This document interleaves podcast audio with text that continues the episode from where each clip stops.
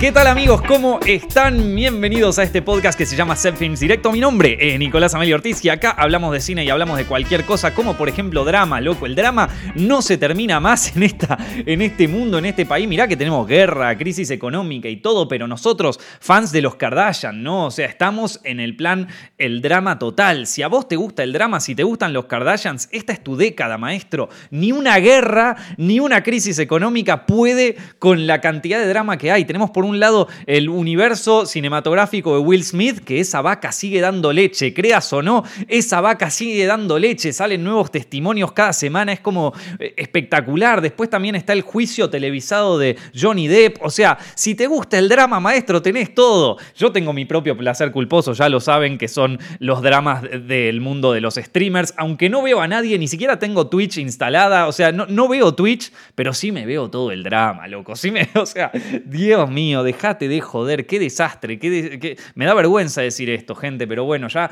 poco a poco voy dejando esa adicción. Debo admitirlo, debo admitirlo, es un punto débil que tengo, el drama ahí con los streamers, pero bueno, si a vos te gusta el drama, si vivís por el drama, si te encanta meterte en esas movidas, bueno, loco, es tu, es tu época. Hay una cosa desde que, o sea... Como saben, estoy recibiendo preguntas por mail acá para, para el podcast. Eh, si querés hacer tu pregunta, la puedes mandar a directo Y las mayores preguntas que vinieron eh, este, esta semana fueron desde Argentina. Por una razón, esto, esto no es un drama, esto es un conflicto de Estado ya directamente, pero, em, pero todas tenían que ver con lo mismo. Me lo preguntó Agus, Rama, Sofi, Damián, Ricardo, todos y muchos más preguntaron sobre la movida del Inca, el conflicto que se dio en el Inca la semana pasada. Bueno, a ver, primero que nada, eh, es, es muy probable que esto no, no, se hable con demasiado conocimiento, no mucha gente sabe ni siquiera lo que es el Inca, pero, pero quiero opinar, obviamente, porque ya saben, vivimos en el mundo del drama, gente. ¿De qué te sirve ver un buen drama si no podés opinar, no? Incluso sin saber absolutamente nada. Esto, bueno, eh, si a vos te llegó el drama, querías opinar, pero no sabías, te cuento. Eh, el el INCA es el Instituto de Cine y las Artes Audiovisuales en Argentina. En todo el mundo hay eh, entidades eh, encargadas de financiar o apoyar eh, al cine de cada país. Por ejemplo, acá en España, el, el instituto encargado de eso es el ICA, que es más o menos lo mismo, ¿no? Y que se encarga de eh, apoyar todo lo que es la movida cinematográfica española. Bueno, en Argentina también, ¿no? El Inca se encarga de eso, se encarga de apoyar nuevos proyectos cinematográficos eh, en Argentina, apoyar series, películas, em, series web, y esto lo hace a través de eh, financiación, ¿no? Financiación parcial. Yo tengo entendido que el Inca nunca financia el 100% de una película o una serie. Yo he presentado proyectos en el Inca, no gané nunca, gente, así que esto no les puedo... Sí, sí me tocó una vez ser jurado para el Inca, para unos proyectos de series web. Dos veces me tocó ser jurado, loco. Muy bueno, muy buena experiencia. Pero bueno, em, la cuestión es que... Em, además de, además de apoyar proyectos cinematográficos, además de apoyar la cinematografía argentina, se encarga también de eh, mantener eh, ciertos eh, eventos y ciertos lugares específicos del cine argentino, como por ejemplo los festivales de cine en Argentina, ¿no? A ver, como grandes festivales está el Festival de Cine de Mar del Plata y el Bafisi. Obviamente el Inca ahí tiene una responsabilidad importante, no solo de apoyo económico, sino también de apoyo logístico, ¿no? Y lo mismo también para eh, mantener ciertos lugares cinematográficos, ¿no? Los espacios Inca, en Buenos Aires todos conocen el cine Gomont, bueno, ese cine también eh, los encargados de mantenerlo son eh, entidades dentro del Inca. Entonces, bueno, básicamente es como la, entidad gubernamental que se encarga de temas de mantenimiento y de apoyo cinematográfico, no solamente hacia adentro, esto que conté hasta ahora, hasta ahora es todo hacia adentro, sino también hacia afuera, ¿no? Es un trabajo también del encargarse de apoyar que... Em, películas argentinas o series argentinas o todo lo que sea proyectos audiovisuales argentinos tengan cierto lugar eh, en, el, en, el, mundo exterior, ¿no? Entonces, cuando vos vas al Festival de Cannes, por ejemplo, y ves un stand o un cartel de cine argentino, bueno, ese, eso en parte está puesto gracias al Inca y gracias al interés que tiene el Inca en apoyar eh, que proyectos cinematográficos se vean en todo el mundo. Hay veces donde el Inca le mete quinta y donde la gestión es buenísima y donde eh, de repente películas argentinas alcanzan un reconocimiento internacional. Hay veces donde el Inca eh, mete primera o no le interesa tanto o hay conflictos de intereses, entonces el cine argentino no es muy visto. Lamentablemente, como todos los aspectos de eh, la, sociedad argentina, digamos que nunca tenemos un plan muy a largo plazo, entonces cada vez que pasa, que, o sea, cada vez que hay un cambio de gestión o cada vez que hay una alguna diferencia eh, en ideales eh, en, bueno, en la gestión del Inca, también te cambian un montón de cosas. Este problema tiene que ver más con la desfinanciación de proyectos, sobre todo de los proyectos más chicos em, dentro del Inca, que esto ya viene siendo un problema desde 2020, pero viste, 2020 el verdadero drama no era Will Smith ni eran los Kardashian, era la pandemia. Entonces ese era el drama del momento, ni se discutió el tema y así de a poco, ¡pum!, ahora es 2022 y la gente dice, uy, me cagaron bueno, sí, maestro, como siempre. Uno está mirando para el otro lado, te y, es lo que pasa ahora. Entonces, este es un tema que ya viene ocurriendo desde el año 2020. Eh, y bueno, a ver, la, primerísima cosa que se discute acá, porque se discute en Twitter directamente o se discute en redes sociales, Twitter no debería ser una fuente. O sea, los, diarios que, o, sea, los medios que cubrieron esta noticia cubrieron sobre todo em, cosas que leyeron en Twitter y eso me parece cualquiera. No debería ser una fuente. En Twitter puedo opinar cualquiera. Yo en Twitter me puedo poner a opinar sobre, eh, no sé, sobre la, sobre la situación de Ucrania con Rusia, ¿viste? Y yo no sé nada de eso. Pero me, si si quiero me puedo sentar ahí y quizás un medio agarra lo que yo escribí y lo toma. Un bot. ¿Puedo agarrar un bot, programarlo? No, no lo voy a programar yo porque no sé programar. Le puedo pagar a alguien para que me programe un bot que esté diciendo pelotudeces todo el día en Twitter y quizás un medio agarra ese bot y lo toma. No puede ser tomado más como una fuente Twitter, gente. Pero bueno, la cuestión es que es muy probable que la discusión se haya desvirtuado totalmente y termina como siempre, no, que hay que desfinanciar el Inca porque es un curro para toda esta gente. Nunca se hacen películas buenas siempre es una cagada todo lo que hacen, entonces sáquenle toda la guita al Inca, punto, ya está,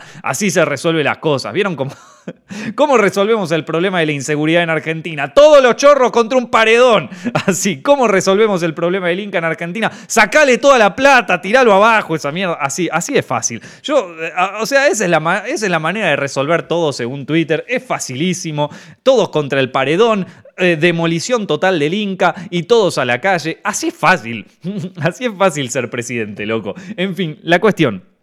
Hay una cosa que hay que saber para, para, aquel que tiene ese argumento, ¿no? Para el que tiene el argumento de, de financiar absolutamente eh, eh, el, Inca y todo el Ministerio de Cultura porque solo hacen mierdas.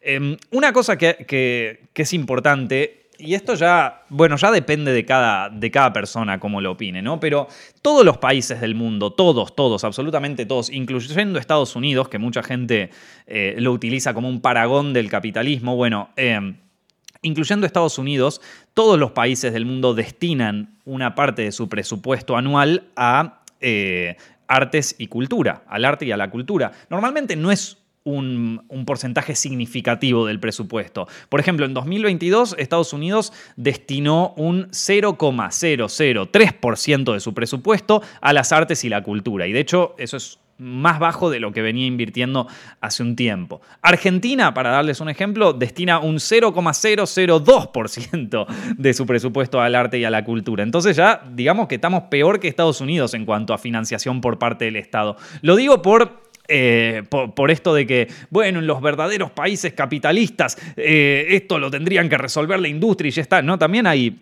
Digo, eh, a mí me sorprende a veces cuando surge esa discusión, pero después, no sé, tenés un amigo que es de ultraderechas, ¿viste? Y, viene a visitarme acá a Madrid y me dice, ¡pah, qué lindo el Prado, loco! ¡Qué bueno el museo acá del Prado! Acá están las buenas obras, acá es donde se ve la verdadera cultura española. Y después te dicen, desfinancien la cultura. ¿Sabes, boludo, cómo, se financia ese museo del Prado? Bueno, además de con un poco las entradas del museo también hay una entidad pública que se encarga de mantenerlo, ¿no? Hay, hay, un presupuesto que está destinado a eso. Entonces es como, bueno, la doble vara, amigo. Eh, entonces lo que digo es como todos los países del mundo hay una parte quizás chiquita, quizás más grande, no sé, depende del país, que está destinada a las artes y la cultura. Si vos querés desfinanciarlo completamente, a ver, tampoco es que estás, tampoco es que estás arreglando el presupuesto nacional, ¿no? Estamos hablando en Argentina de un 0,002% destinado ahí, o sea, no, no no es que vas a arreglar el país si le sacas eso a las artes. Pero, pero bueno, eh, obviamente ese presupuesto, dependiendo de la gestión que haya, no muchas veces, no siempre está bien colocado, ¿no? O sea, por más de que te den mucho o poco presupuesto, si vos tenés a alguien arriba que no sabe cómo administrarlo, hay un problema. O sea, vos recibís eso y vos podés decidir a dónde va, ¿no? Podés decir, bueno, esto lo pongo para que una parte se vaya a festivales en el extranjero y cosa de tener siempre presencia de cine argentino afuera, esta parte va para los espacios Inca, para mejorarlos un poco, esta parte va, bueno, nada, cada quien decide cómo hacerlo evidentemente acá, o por lo menos lo que se sugiere, es que no fue una buena gestión y que eh, ese presupuesto está mal destinado, ¿no? Como que debería estar mejor, eh, mejor manejado, ¿no? Mejor administrado. ¿Qué te puedo decir, maestro? Hay veces donde se administra bien, hay veces... Yo la verdad que no es algo que envidie, no me gustaría ser quien administra el presupuesto de todo un sector eh, gubernamental. Pero bueno, la, realidad es que, es que, bueno, también ocurre muchas veces, y esta es la parte donde todo el mundo critica y tiene razón, hay muchas veces donde ese presupuesto se administra mal y termina, o sea, siendo utilizado por gente que no lo aprovecha, ¿no? En Argentina se dio casos de gente que consigue sus subsidios por parte del Inca, por películas que presentaron y que ganaron y que X y que lo otro, y que después ni se terminan haciendo las películas, ¿viste? O sea... Eso es un problema, es un problema real y estaría bueno que se, que se pudiera resolver. Pero a ver, eh, también es, como un problema administrativo, ¿viste? Es un problema también de gestión. Eh, entonces, bueno, ese era el problema que se decía, no es tanto de en el Inca, define qué cosa. Yo eh, ahí ya, como les digo, todos los países eh, tienen una parte de su, de su presupuesto destinado a la cultura y a las artes, incluyendo Estados Unidos, y hay algunos países que le ponen incluso más más fuerza al, arte y a la cultura como para convertirse en una potencia cultural. ¿no? Por ejemplo, en los años 90, en los años 80, eh, Japón se dedicó mucho a exportar cultura, ¿no? A exportar eh, películas japonesas, eh, series japonesas, sobre todo el anime, sí, vio que había un nicho afuera de Japón y se dedicaron muchísimo a exportarlo. Y eso se notó 20 años después, ¿no? O sea, 20 años después el anime es como ya parte de la cultura, ya no, ya no sos un friki enfermo por ver una, una serie de anime. Digo, cuando yo veía anime y era chico, eras un gil se vería eso. Hoy es un nicho total que ya acaparó todo un mercado, ¿no? Y eso no viene solamente porque el anime es bueno, viene también de que parte de, un país se preocupa por impulsar ese tipo de, eh, eh, de, producciones culturales, ¿no? El cine coreano lo mismo, ¿viste?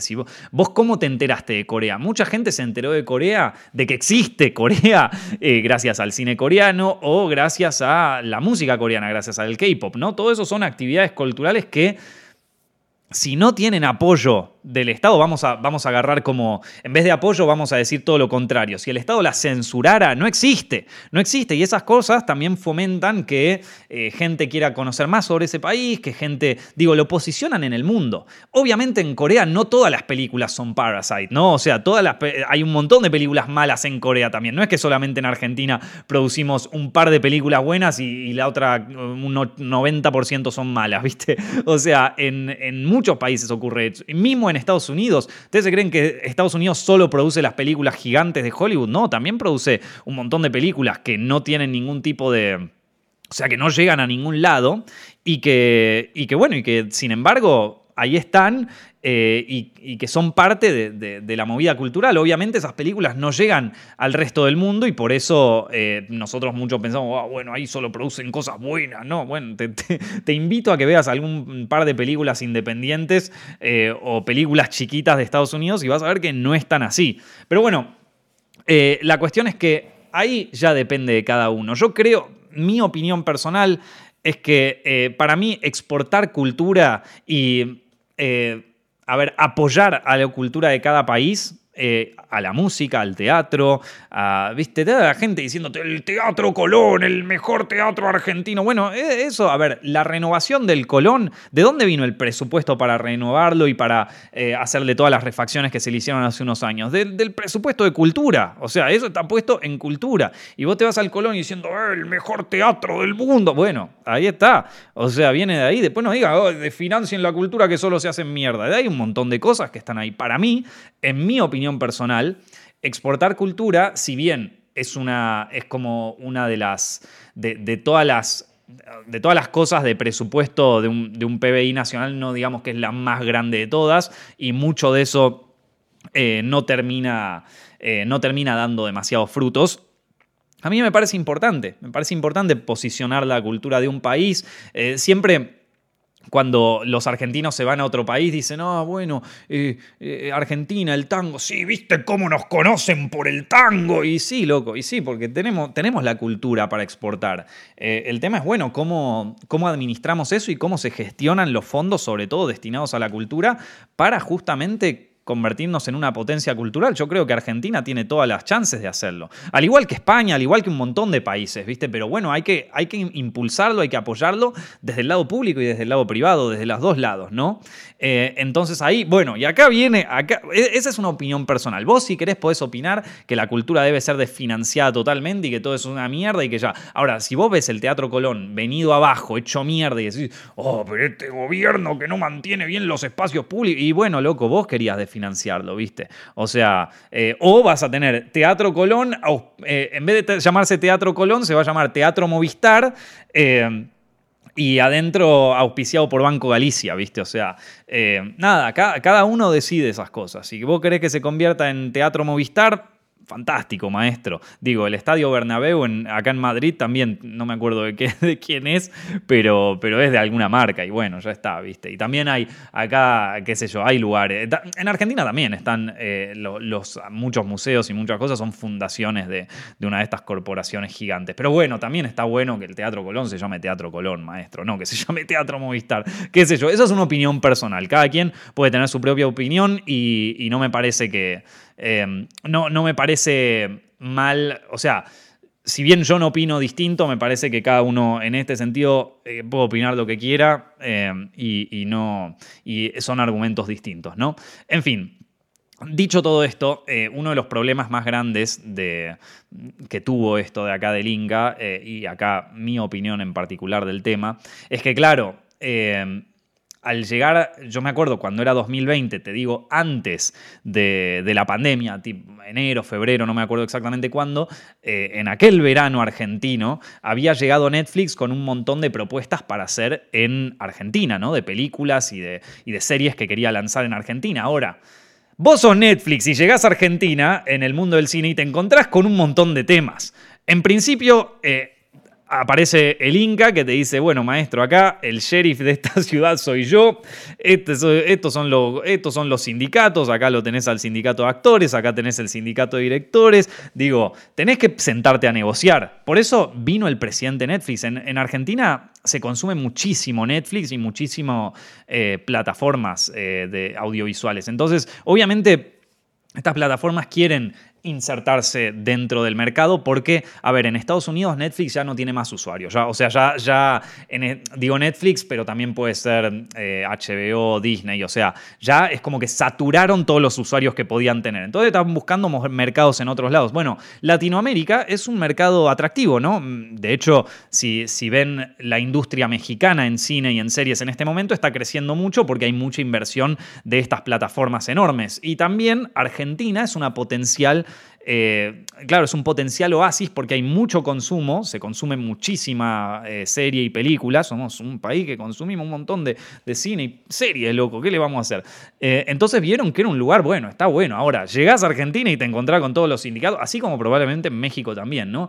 Entonces, cuando llegó Netflix ahí en enero y plantearon todas estas cosas, también el presidente de Netflix, o sea, no, no, no es que vino nada, eh, Juan Carlos, de eh, ejecutivo de Netflix. No, vino el presidente de Netflix a sentarse con la gente del Inca, con la gente de, actores y todo. Y bueno, ahí hicieron la jugada maestra, loco. Ahí hicieron la jugada maestra, se metieron a todos en el bolsillo y, y, después vino el COVID y ya la gente ni se dio cuenta, ¿viste? Después vino el COVID, ¿de dónde estaban los, los actores, los directores diciendo, che, loco, acá Netflix está, se está metiendo y, nos la va a meter? O sea, en vez de pensar eso, dijeron, no, se pusieron a cantar Imagine ahí en, el, en, TikTok, ¿viste? Se pusieron a, hablar de otras cosas, a, ponerse bien moralistas, como, bueno, mi industria se está destruyendo por la pandemia, pero yo me la juego por el pueblo, me quedo en casa. Bueno, los jodieron, maestro. Ahí mientras vos estabas te jodieron es así, ¿qué le vamos a hacer? ¿Viste?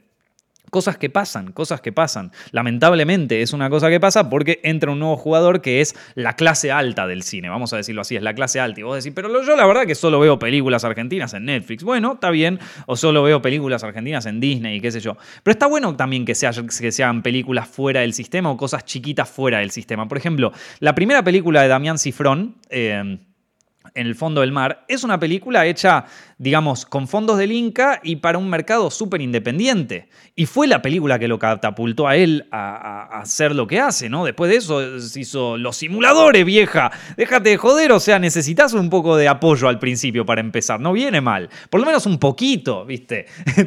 Entonces... Eh, Digo, no, no, está bueno que se generen monopolios en ese sentido. Ahora entra Netflix, el Inca se hace el Gil o, la gestión del Inca o cosas, se hacen los Giles, dice, bueno, gente, se nos acabó la guita.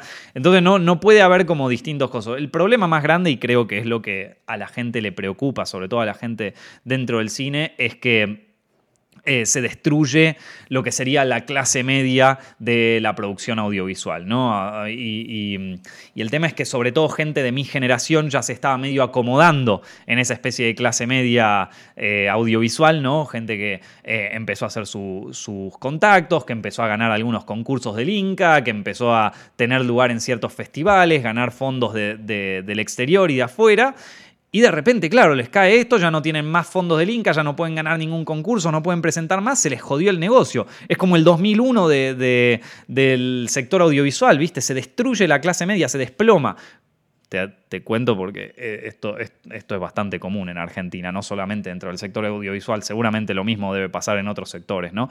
Pero bueno, políticamente también es un tema difícil de, abordar porque, claro, eh, ya lamentablemente se, hizo esta idea, quedó esta idea en la mayoría de la gente que cree que eh, el Inca solo sirve para cobrar subsidios y no trabajar y hacer películas de mierda, ¿no? Que eh, es, un, es un estigma lamentable, pero que bueno, también, digo, en parte se, hicieron muchos, se hicieron muchas cagadas en varias gestiones durante el Inca, ¿no? O sea, eh, se, financiaron cosas que nunca se hicieron. Ese estigma a, pesar de que para mí es un estigma mediático que no se condice tanto con la realidad, porque tampoco es que todas las películas terminan en la mierda. Y, a ver, se hicieron buenas películas con apoyo del Inca, digo, desde El secreto de sus ojos, eh, estos relatos salvajes. Eh, esto, Santiago Mitre con La Cordillera, digo, todas esas películas tienen apoyo de, de, o por un apoyo parcial. Se hacen muchas coproducciones con España también gracias a, gracias a estas eh,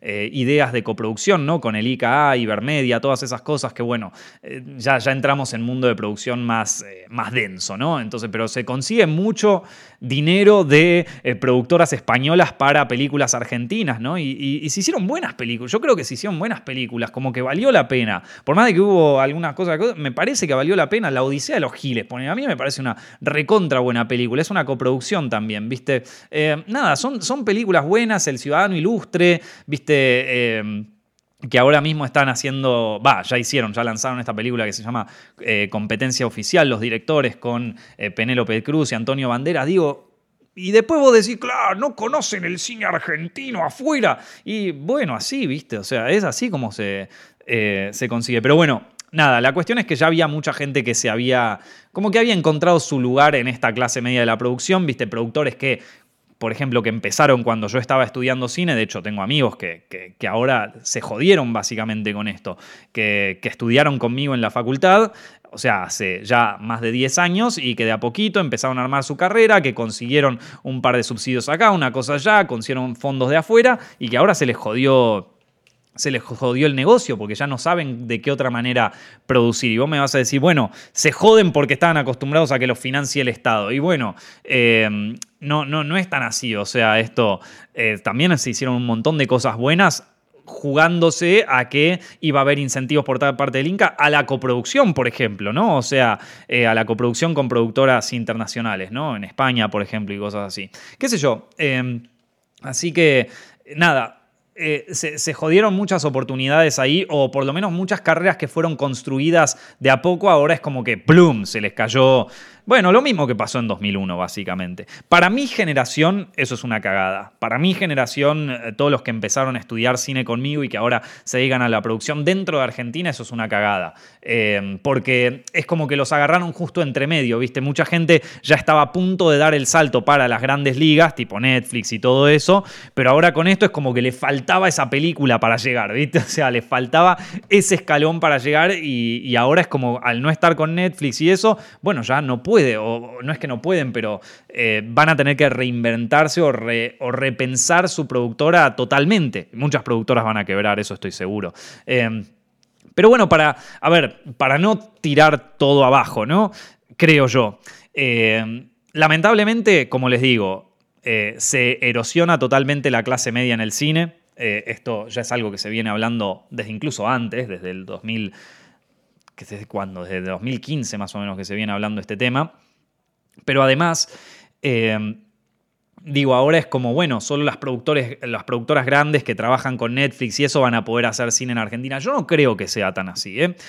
Yo creo que las formas de hacer cine van a cambiar. Como digo, mi generación está cagada porque son todos los que armaron productoras a finales de los 2000, sí, en 2010 por ahí. Crecieron, crecieron, crecieron y ahora les pegaron un tiro.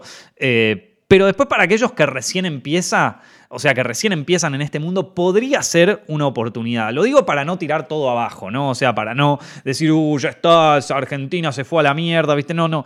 Yo creo que también eh, dentro de las crisis uno puede también moverse, digo, volviendo a Cifrón, los simuladores se hizo en el 2001 en plena crisis, cuando no solo no había guita en el Inca, no había guita en ningún lado, eh, y sin embargo fue una de las series más... Eh, fuertes de toda la historia del país.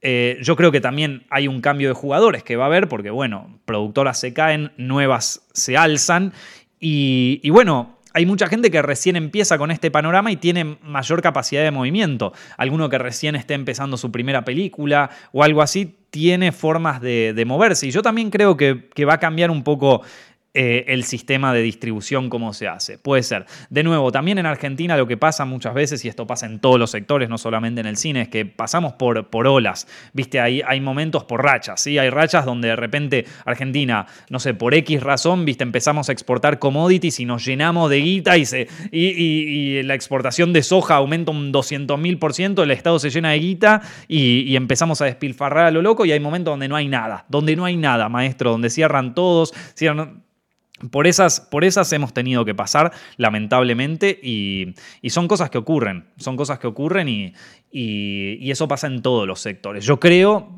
yo eh, ahora es como que se erosiona una, posible clase media, pero bueno, también eh, hay mucha gente que eh, ahí, digamos que se estaban acomodando y, que ahora, bueno, tocará a la siguiente generación ver cómo se, cómo se acomoda en este nuevo paradigma.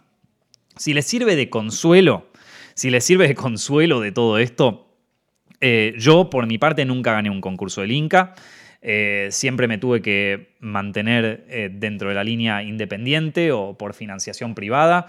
Esto nunca me aceptaron ni siquiera un corto en, el Bafisi. Me acuerdo que presentamos El Bosque de los Sometidos en aquel momento. El Bosque de los Sometidos, te lo acepto, no es la mejor película del mundo. Fue la primera cosa que hice, la hice con 19 años. Éramos unos pibes, está todo bien, pero no nos la aceptaron en el Bafisi. Nos dijeron, esta, esta mierda no la podemos mostrar. Bueno, che, tampoco para tanto. Esto, eh, sí me aceptaron virgen, pero porque había quedado en Siches. Me la aceptaron en el Festival de Mar del Plata. Esa fue como la única, así como en plan, bien, un poco de apoyo, maestro. Pero pero después, digo, eh, no gané absolutamente nada y acá estoy y, pude más o menos moverme dentro de la producción en Argentina, pude conseguir trabajo allá y también pude conseguir trabajo afuera. O sea, tampoco es que te morís si no te, puede, si no te pueden financiar un, proyecto que presentaste al Inca. mirá que yo he enviado muchísimos proyectos al Inca. ¿eh? Tengo uno que lo envié mínimo tres veces. O sea, cambié la Biblia como 20 veces. Y mm, y no me lo aceptaban nunca.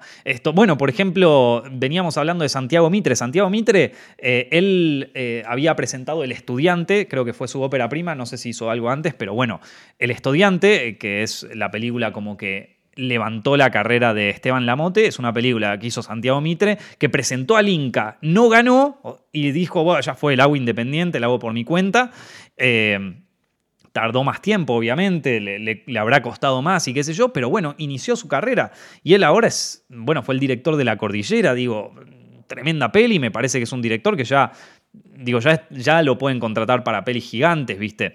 Eh, así que nada, e, es, de algún modo yo entiendo la frustración, sobre todo en, compañeros míos que entiendo la frustración porque es, ¿sabes lo jodido que es levantar una productora en Buenos Aires? o sea, en, en Argentina, esto es jodidísimo. Es gente que se la juega por directores que no conoce nadie, que, se la juega por levantar la carrera de actores y qué sé yo, y se la juega y apuesta y va por el mundo ahí presentando proyectos, presentando ideas y qué sé yo, y cuando recién podés arañar un poquito las, eh, el siguiente escalón, las ligas mayores, y lo ves ahí tan cerca y de repente te dicen, maestro, se acabó la guita plum.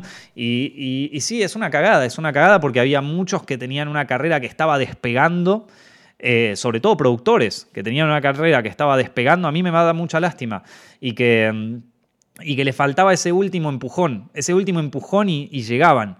Pero bueno, es así, Argentina lamentablemente es así, es la cultura del tango, gente. El, tango, esto por una cabeza, viste, este pibe nos va a salvar, estamos acostumbrados a esa vida, estamos acostumbrados a eh, entregarlo todo, darlo todo por, por cosas que que nadie daría un peso, eh, pelearla, pelearla y que de repente nos, nos tiren abajo el piso. Es, así, es lamentablemente la cultura argentina desde principios del siglo XX. Ya lo dijo Discepolo con, con, bueno, con justamente su, su tango de, Cambalache. Eh, em, a mí me da mucha pena, la verdad, pero bueno, también digo, eh, no quiero que... No, no, quiero que esto los desanime a aquellos que están estudiando cine ahora, porque también creo, digo, Está bueno también que entren otras, eh, otras plataformas, que entren, eh, que se pueda hacer también cine más comercial en Argentina. Obviamente van a entrar presupuestos más grandes y, bueno, eh, se hará otro tipo de industria. Ya veremos qué es lo que pasa. al principio es medio pesimista, pero, pero bueno, también, también habrá habrá buenos tiempos, gente. Volverán los buenos tiempos en algún momento, ¿qué te puedo decir? pero bueno, es así, gente, es así. Eh, eso para aquellos que, mira, media hora estuve hablando de esto, media hora hablando sobre el tema del Inca. pero bueno, nada, ustedes me pidieron mi opinión, ahí la tienen. Eh, en fin, nos vamos, al, nos vamos al otro mundo, nos vamos al otro lado del mundo, nos vamos a, a esto, a... ¿Qué tal si nos vamos a Estados Unidos un poco? ¿Qué, tal si nos vamos a Hollywood, donde estos problemas no existen? ¿Saben que en Hollywood también se, destina a presupuesto? La gente que dice, eh, Hollywood se financia solo con la industria, ¿no? Incluso en Hollywood también se, se financian eh, proyectos y todo, y hay subsidios, y hay también film commissions, y hay eh, desgrabaciones impositivas. Hay de todo, o sea, no, no... Esto no es solamente de. Digo, vos, de parte del Estado también hay parte, por lo menos un poquito, que se destina a la cultura en todos los países. Pero bueno, nada, volvemos a Hollywood, gente, vámonos a Hollywood. Las polémicas no tienen fin. Acá la, polémica, sobre todo la polémica de Harry Potter, no tiene fin, gente. La polémica de Harry Potter. Harry Potter es una saga que lamentablemente fue una saga que yo amé mucho desde chiquito, pero a partir del 2000, de los 2010, desde que, desde que Rowling empezó a abrir la boca, eh, esta, saga, esta saga se convirtió en un drama tras drama, tras Kardashian, se convirtió en los Kardashian, loco. Desde que, desde que Rowling empezó a hablar, viste, Rowling tendría que haber hecho la, la saga de Harry Potter irse a su casa, tomarse un tecito, olvidarse, poner la guita en fondos de inversión y dejarse de joder, ¿no? Desde que Rowling empezó a agitarla con, con todo lo que lo agita, ¿viste? Primero Primero cambiando la sexualidad de todos los personajes, después eh, volviéndose una odiadora de, su propia audiencia, ¿no? Es una, eh, una mujer que, que, toda la gente que la amaba es toda la gente Steven Universe, ¿viste? Pro eh, trans, pro gay, pro LGTBI, todo. Y bueno, y Rowling dijo, ¿sabes qué? Una mujer trans no es mujer, a la mierda. Y se le armó el quilombo que, o sea, pasamos de, del amor al odio en, dos minutos. Después, después el quilombo que, que hubo con Johnny Depp. O sea, no hay fin para, las, para, los dramas con esta saga. Yo creo que Warner ya dice, bueno, maestro, habría que, ir, habría que ir cerrando esta historia, pero sigue dando guita, loco, sigue dando guita. Harry Potter sigue, sigue dando guita, loco. Esa vaca sí que no se le acaba la leche.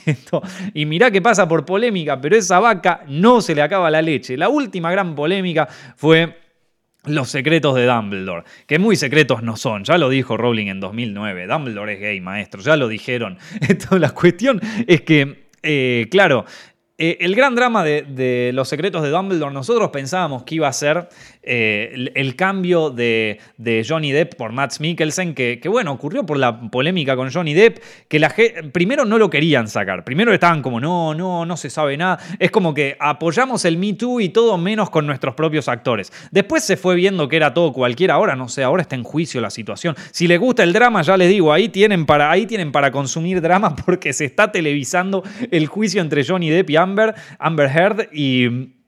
Y bueno, ahí, ahí, tienen para consumir drama lo bestia, gente, le gusta el drama, ahí tenés. Bueno, nada. La cuestión es que más que el secreto del Dumbledore, el secreto de Dumbledore ya lo conocemos todo, el secreto de las productoras de cine es el verdadero secreto, el secreto de Hollywood es que eh, tienen un amante, un amante eh, tóxico, súper tóxico, que se llama China, y que China les da guita a lo bestia, ¿viste? Y entonces ellos simpean a China, pero como es, ah, claro, al ser el sugar daddy de las productoras de Hollywood y sobre todo de las producciones gigantes, eh, este Hollywood simpea a China como, como los campeones. ¿Y entonces qué pasó?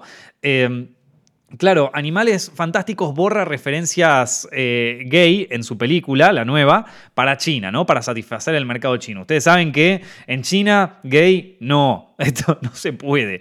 Eh, entonces, eh, Variety, ¿qué dice? Variety dice, Warner Bros. dice que el espíritu de la película, por más de que recortaron todas las alusiones a que Dumbledore es gay, el espíritu de la película se mantiene en pie. Ok, si Warner lo dice, debe ser así. después dicen, como estudio, nuestra prioridad es mantener la integridad de cada película que lanzamos y eso se aplica también a cuando tenemos que satisfacer ciertas sensibilidades de mercados específicos. Acá refiriéndose al mercado chino, que le dijeron, no, acá gay ni se habla. Y bueno, como es el sugar daddy de las productoras, dijeron, bueno, papi, ya, ya, se, lo, ya se lo corto, perdón, no, no, no quería... Eh, Nada, me, gusta todo el PR que hacen, todo, toda la, la, movida de relaciones públicas que hacen como para salir de esta, ¿viste? Como estudio, nuestra prioridad es mantener la integridad de cada película que lanzamos, las pelotas. Acá, o sea, una de las razones por la que en Occidente se, se promocionó esta película porque al fin vamos a decir que Dumbledore es gay, ¿viste? O sea, al fin se va a decir, Rowling ya lo había dicho antes, la terfa que ahora odia a todo el mundo ya había dicho que era gay, ahora no se puede decir, ahora lo vamos a decir en una película, finalmente se dice en una película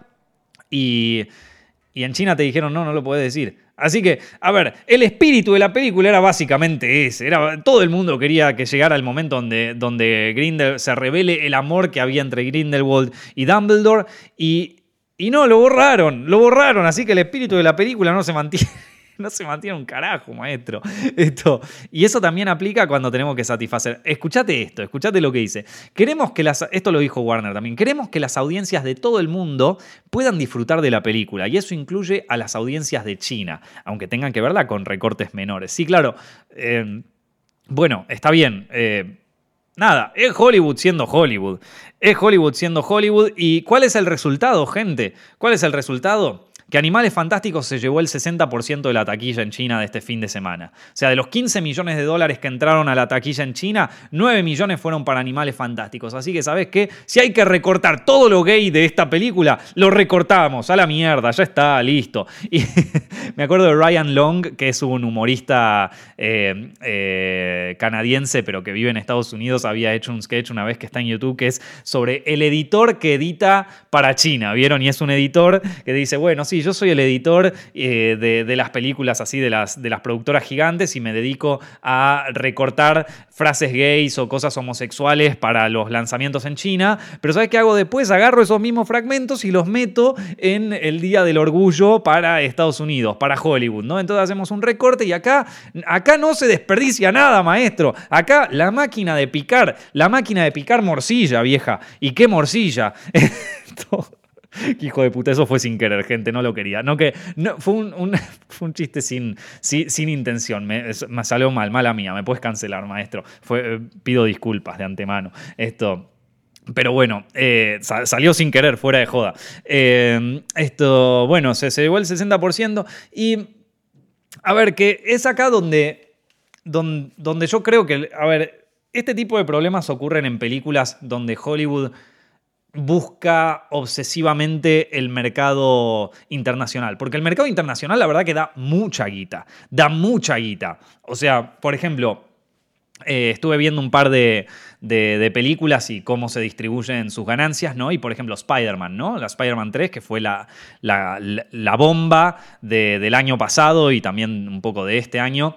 Eh, Spider-Man ganó, o sea, recaudó en total 1.8 billones, o sea, ¿cuánto es eso? 1.800 millones de, de dólares en taquilla y de esos 1.800 millones, el, casi el 60% es de audiencias internacionales. O sea, es de taquilla internacional. O sea, el 60% de toda esa guita es internacional. Entonces se entiende que sobre todo en películas gigantes Hollywood tenga una motivación enorme, porque claro, el Sugar Daddy de Hollywood ahora no está en la taquilla doméstica, está en la taquilla internacional, ¿no? Está en exportar películas. Y por eso, de golpe, vos ves cosas raras en las películas, ¿no? Como que esto, ¿qué tiene?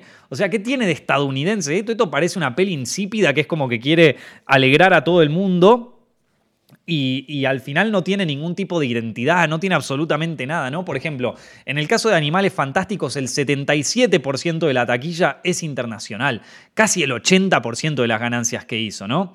Eh, y claro, entonces el, mercado doméstico queda como un poco delegado. Y ahí, cuando vos me preguntás eh, por qué Hollywood se pone tan políticamente correcto, por qué hace estas cosas, por qué tiene esta ideología rara, por qué corta las películas para China, a mí es una cosa que me sorprende, ponele te hablan de, temas de racismo y qué sé yo, y, me acuerdo que cuando salió Star Wars, la, la, esta, ¿cómo era que se llamaba? La de Una Nueva Esperanza. No, eh, Una Nueva Esperanza es la primera de todas, no. Eh, bueno, nada, la, la, primera con Kylo Ren y con, y, con esta, ¿cómo era que se llamaba? Bueno, eh, Nada, la, primera de las nuevas que sacaron, ya saben, no me acuerdo ahora cómo se llamaba. Estoy pensando todo el tiempo en The Last Jedi, pero esa no es la primera, es otra. No importa. La cuestión es que me acuerdo que para esa película el póster lo tenía John Boyega, ¿se acuerdan? Eh, que era Finn, creo que era su nombre en, Star Wars, que era eh, el Stormtrooper.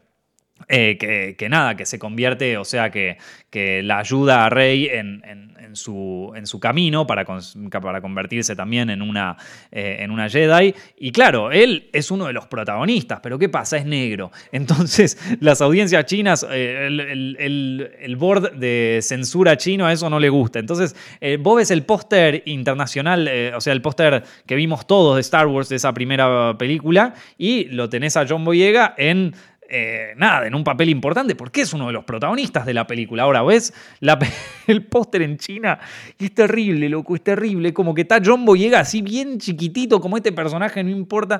Y es como vos decís, que hijo de puta. También había pasado en Black Panther, que, que en el póster original de Black Panther de Disney eh, lo tenés a Chala eh, ¿Cómo era que se llamaba el actor? Este, eh, uy, que falleció hace poco. Eh, bueno, nada, tenés al protagonista Chala, que está sin la máscara puesta y con las garras así. Ese era el póster así principal de la película. Y el póster para China, es que son unos hijos de puta. El póster para China es él, pero con la máscara, tío. No, no, no, no. O sea, le chupa un huevo, porque al final China sigue siendo el sugar daddy y esto te haces el boludo, no lo mostrás en, en, los, en los medios estadounidenses y listo, te ahorras todo el problema. Ahora, claro, entonces mucha gente, bueno, nada, con tener este problema del mercado internacional, de pensar todas tus películas para exportarlas, Claro, se convierte en un problema para darles identidad a tus películas, porque bueno, es como que estás limitado en todos los aspectos, ¿viste? Hay cosas que, por ejemplo, eh, ponele en, Shang-Chi, en, las películas así de Doctor Strange, no se puede hacer alusiones a la magia, porque a China no le gusta el tema de la magia. Entonces, si vos la querés vender en China, tenés que decir que estas son cosas científicas, Entonces, es una pelotudez, pero te termina arruinando la película, ¿viste? Eh, y nada, entonces ahí tenemos eh, este problema con el mercado internacional. Por eso cuando la gente me pregunta a mí, digo, ¿te gustaría trabajar en Hollywood y qué sé yo?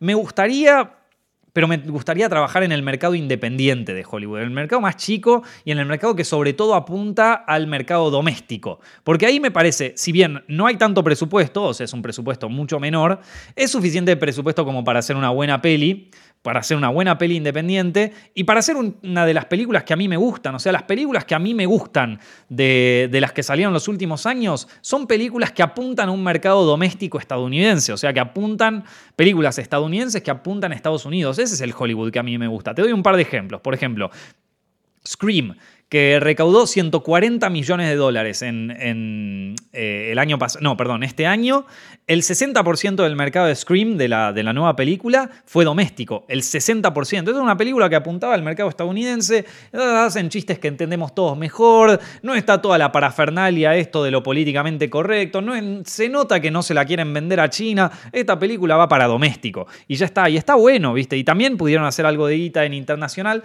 pero es una película que me gustó, Licorice Pizza también. Licorice Pizza 60% para el mercado doméstico. Espectacular Licorice Pizza. The Lost City. The Lost City es la película que mencionaba en un podcast anterior, una película de comedia con Sandra Bullock y Channing Tatum y que también aparece Brad Pitt. El 90% de esa película, el 90% fue en el mercado doméstico. Hicieron esa guita en el mercado doméstico. X, otra película que mencioné una película de A24. Las películas de A24, por ejemplo, van todas al mercado doméstico eh, en, taquilla, ¿no? O sea, X, por ejemplo, que hizo 12 millones de dólares hasta ahora, el 90% de su taquilla fue en el mercado doméstico. The Green Knight, la película, ¿se acuerdan? Green Knight, eh, que salió eh, el año pasado, también 90% del mercado es doméstico. Lamb, otra película que me gustó mucho de 2021, por más de que fue una película extranjera, el, el 83% del mercado fue en Estados Unidos. Son películas hechas para o distribuidas para Estados Unidos. Las de A24 están sobre todo llevadas al mercado doméstico, salvo que sean cosas así muy específicas. Em, y esas son las películas que me gusta ver y que me gustaría hacer a mí. Películas de presupuesto un poco más bajo, pero que tienen la libertad creativa suficiente como para tener identidad. Entonces, vos me decís, Hollywood, el cine, está muerto. No, pero bueno, van cambiando los nichos. Si vos apuntás a un mercado internacional y sí, las películas te van a salir un poco insípidas. Pero si vos apuntás a un mercado local, están buenas, loco. Están buenas esas películas. Así que nada, eso es como una, eh, una, cosa que creo yo. Ahora, eh, aprovechando este tema, ¿no? Aprovechando que estamos hablando de cómo Hollywood arruina sus propias películas con toda esta movida, el otro día vi una película eh, que tenía una premisa tan buena, pero que se arruinó completamente. Y, yo cuento estas cosas no para criticar tanto a la película, sino esta vez lo estoy pensando porque vos me vas a decir, bueno, Nico, tú, las mierdas que vos hacer, bueno, justamente, las mierdas que yo hago, eh, yo sé cuando algo quise es una mierda. Lo voy a saber mejor que nadie, eso seguro. Ahora mismo estoy trabajando eh, como guionista acá en, España. Es uno de los trabajos que, estoy haciendo, además de lo que hago en Zepfilms y toda esa historia, ¿no? Eh, y digo estas cosas porque me hacen replantear los guiones. O sea, yo tengo los guiones estos escritos que los entrego y me pongo a pensar, pa, loco, es que, es que no quiero cometer estos errores yo también. Y me, hace replantear y, volver a verlos. Por eso es más un ejercicio para mis propios trabajos y también se los recomiendo para sus propios trabajos. Porque no es decir, esta película es una cagada. Es tipo, no tengo que cometer el error que cometió esta película. Eh, bueno, vi esta película que se llama Fresh. Estrenó en Disney Plus. Eh, acá en España Disney Plus es todo, es Star, es ESPN, eh, eh, e es National Geographic, pero quizás en Argentina, por ejemplo, está dividido, ¿no? Está Star Plus por un lado y está Disney Plus por otro. Bueno, es, una película de Star, Fresh se llama. Y es una película de terror que tiene una premisa que para mí es espectacular. Se trata sobre una chica que ya está aburrida de salir con pelotudos por Tinder, o sea, sale con un montón de chicos que son unos imbéciles por Tinder, y de repente conoce un chico que le cae bien, que, que le gusta y todo, pero que, bueno, tiene un secreto medio turbio, ¿viste? Eh, la película está escrita por Lauren Kahn eh, y está dirigida, bueno, es la ópera prima de una directora que se llama Mimi, ah, no me acuerdo el apellido, Mimi algo, bueno, Mimi algo, eh, pero me concentro en Lauren Kahn porque ella me parece, o sea... Digo, el proyecto me parece que está sobre todo empujado por ella. ella es la directora de otra película que salió en 2018 que se llama Ibiza.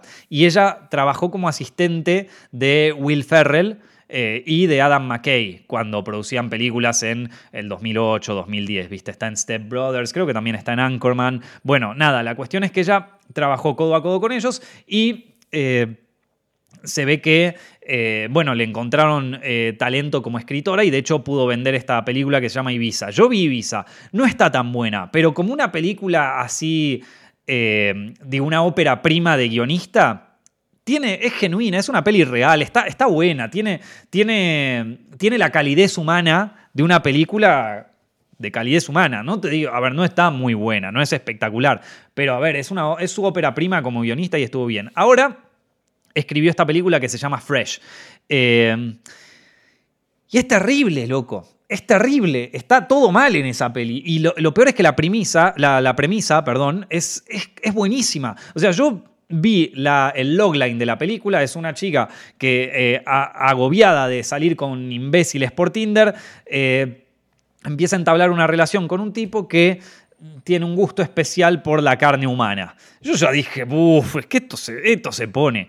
Y te digo, al principio le tenía fe, eh, pero, pero es que se va a cualquier lado. Y te digo, incluso te diría cómo podrías haber resuelto cómo podrías haber arreglado los temas. A partir de ahora voy a hablar de algunos spoilers de la película, así que si no la vieron la pueden ver.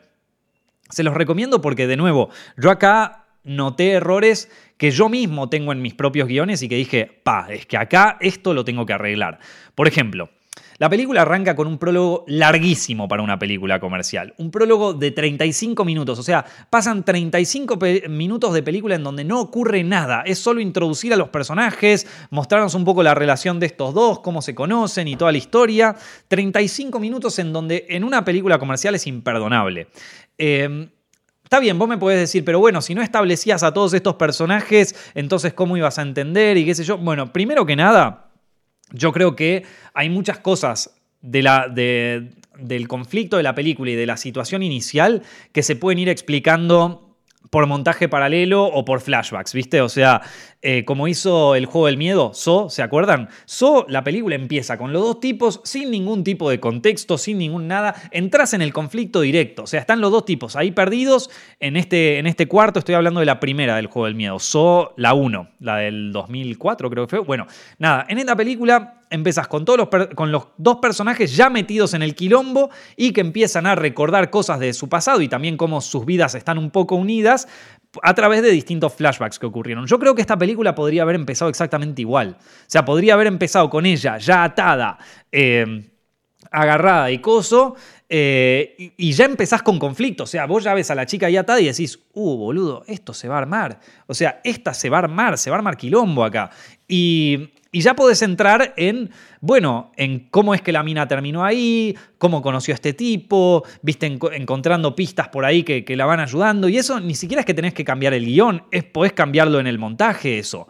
O sea, eh, con los mismos materiales que vos tenías de la película, podés usarlos para, para, cambiando el montaje, arrancar ya la película con conflicto. Y esto para mí fue una enseñanza clave, porque estaba viendo eh, de, esta serie que me mandaron a escribir. Eh, uno de los guiones que, tengo escritos, eh, que de hecho es uno donde estoy escribiendo yo el 50%, así que tengo responsabilidad. Eh, uno de los guiones me di cuenta de que tenía un prólogo larguísimo. Y esto de que es un, guion de, un capítulo, no es toda una película, es un capítulo de una serie. Y el prólogo era muy largo y dije, pa, es que acá hay que cortar, acá hay que cortar. O sea, y gracias a ver esta película, por eso digo, no es criticar a la película, es ver, a ver, esta película tiene ciertos errores. ¿Cómo puedo yo aprender de estos errores para no aplicarlos en mis propias cosas, ¿viste? Y me di cuenta, eh, ese capítulo tarda en empezar, o sea, tarda en empezar y hay que resolverlo. Y ahora me tengo que poner a resolverlo, gente, porque ya se me metió en la cabeza. no voy a cobrar por eso, sépanlo.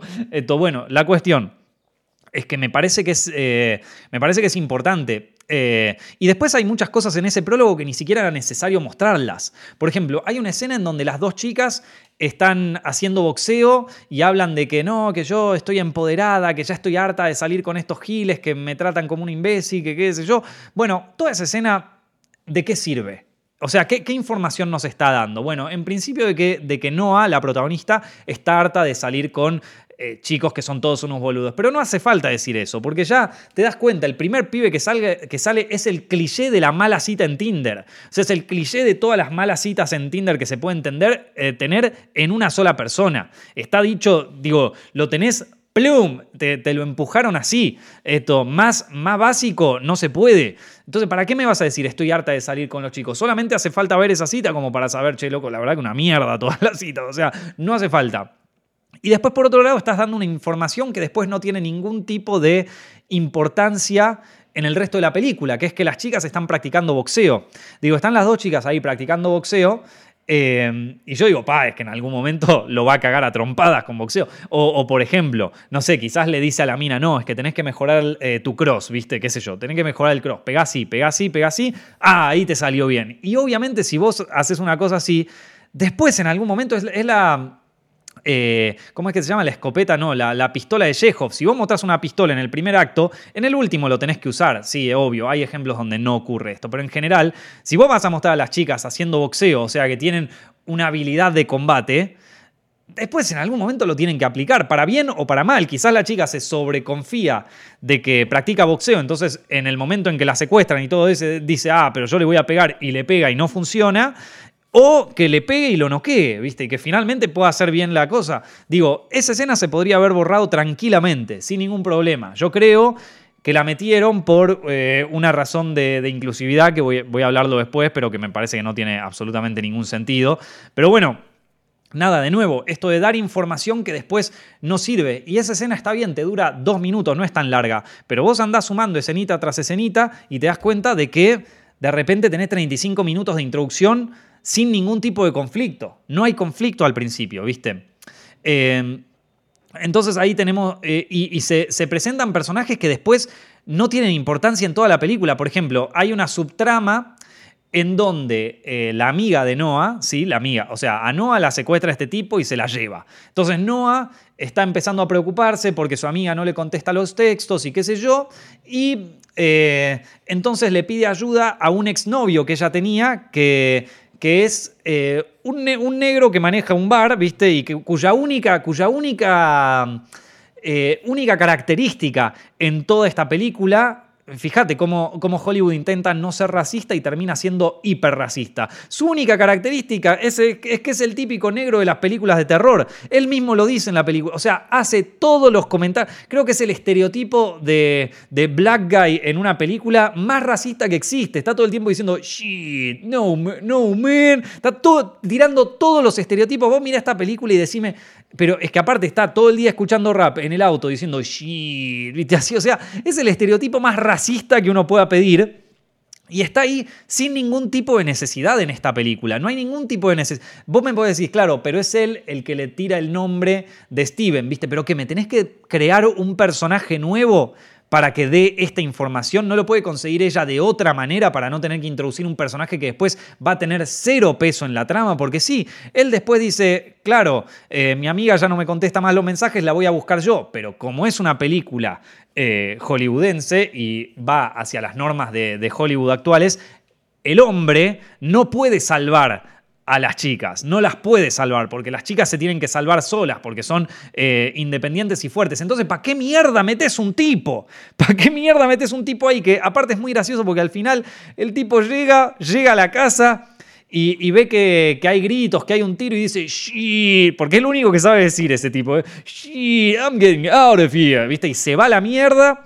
Y Es que es muy triste, loco. El auto entra, parece que va a tener un tipo de relevancia en la película y después marcha atrás, yo me voy a la mierda. No tiene ninguna razón de ser ese personaje, no tiene ninguna razón de ser. Y de nuevo, esto yo lo miro y digo, puta, es que tengo que pensar, para mis propios guiones o para cosas que yo superviso, para guionistas, o si yo dirijo y me llega un guion y tengo que revisarlo, estas cosas las tengo que revisar.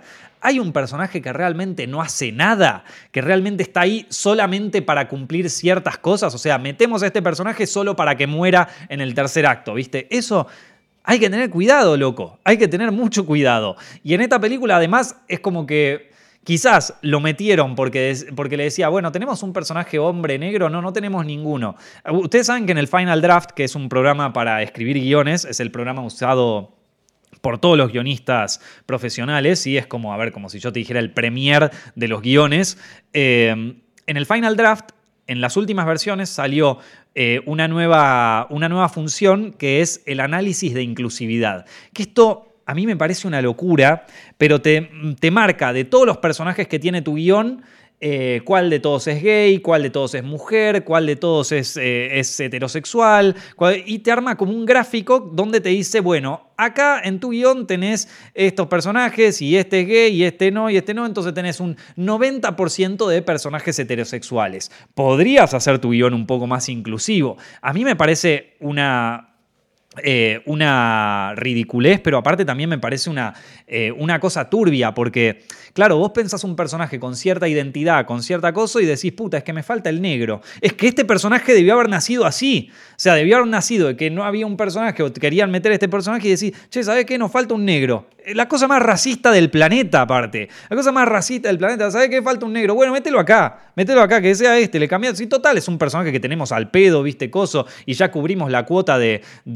inclusividad. Y ya, o sea, es catastrófico. O sea, es, una catástrofe eso. Eh, pero, o sea, además de ser una cosa hiper racista, yo cada vez que escribo algo en el final draft y veo de eso, digo como mierda, loco.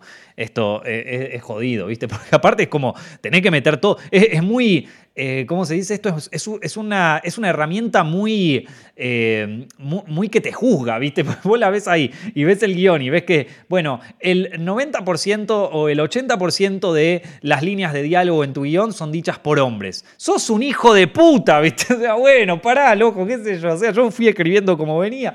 Esto...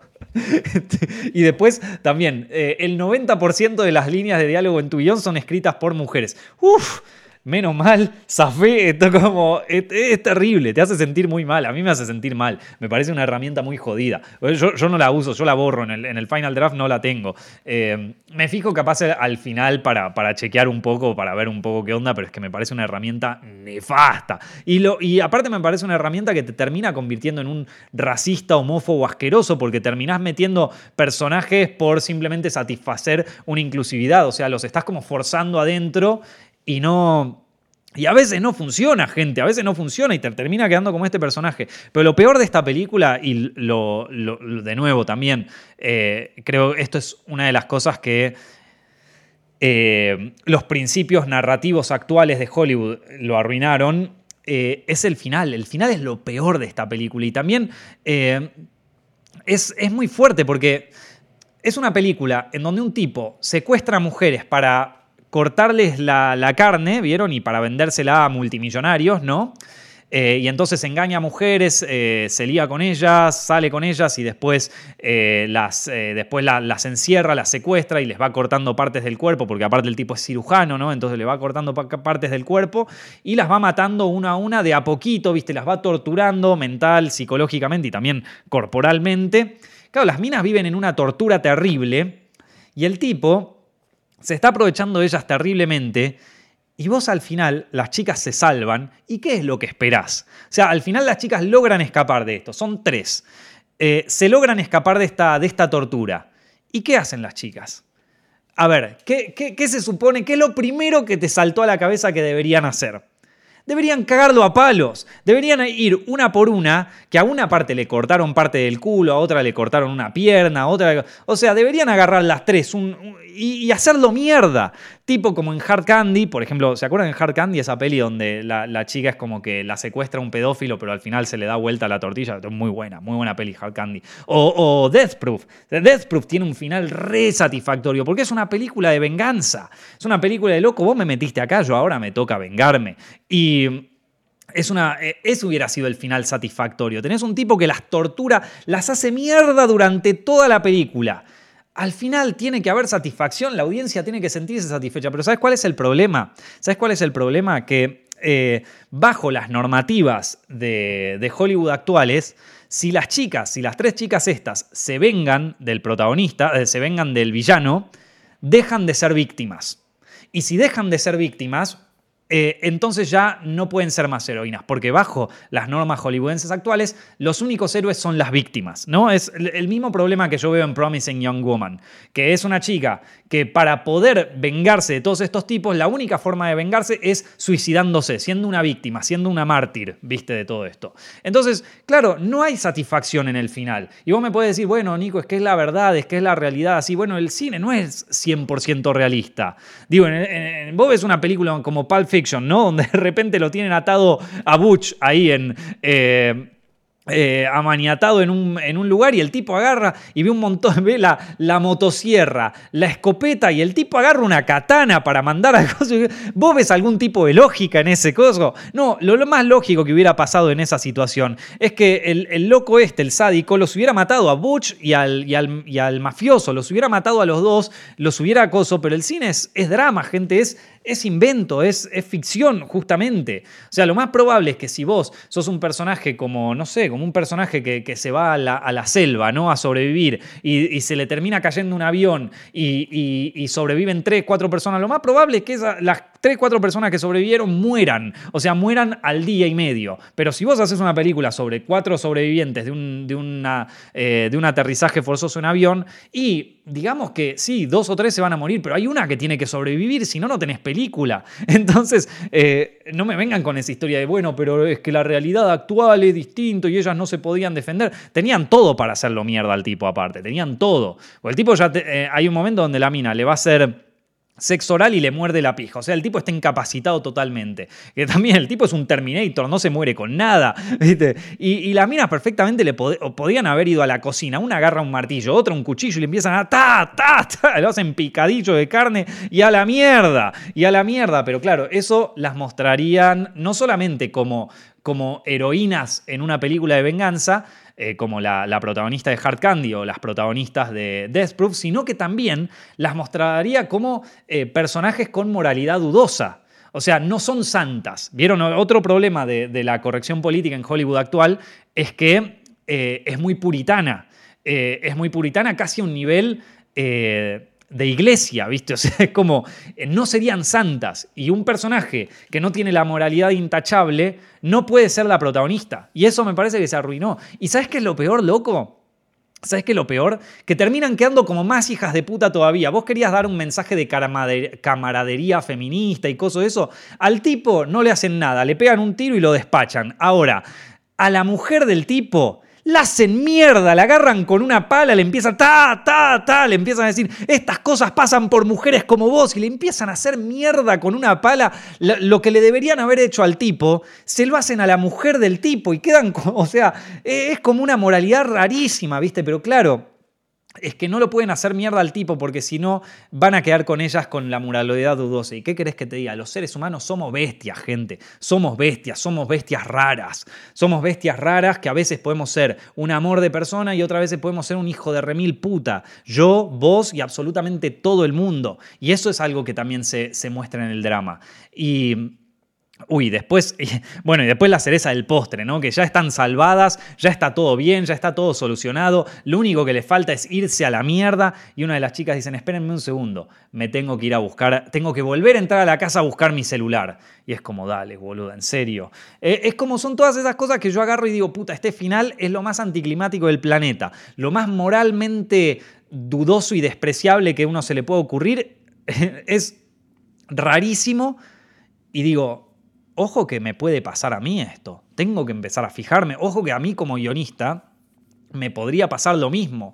No es solamente criticar a, otras películas, sino también ver un poco, a ver, es que esto me podría pasar a mí. o sea, tengo que tener cuidado con esto. Eh, porque, porque puedo ser yo el que termina haciendo estos finales.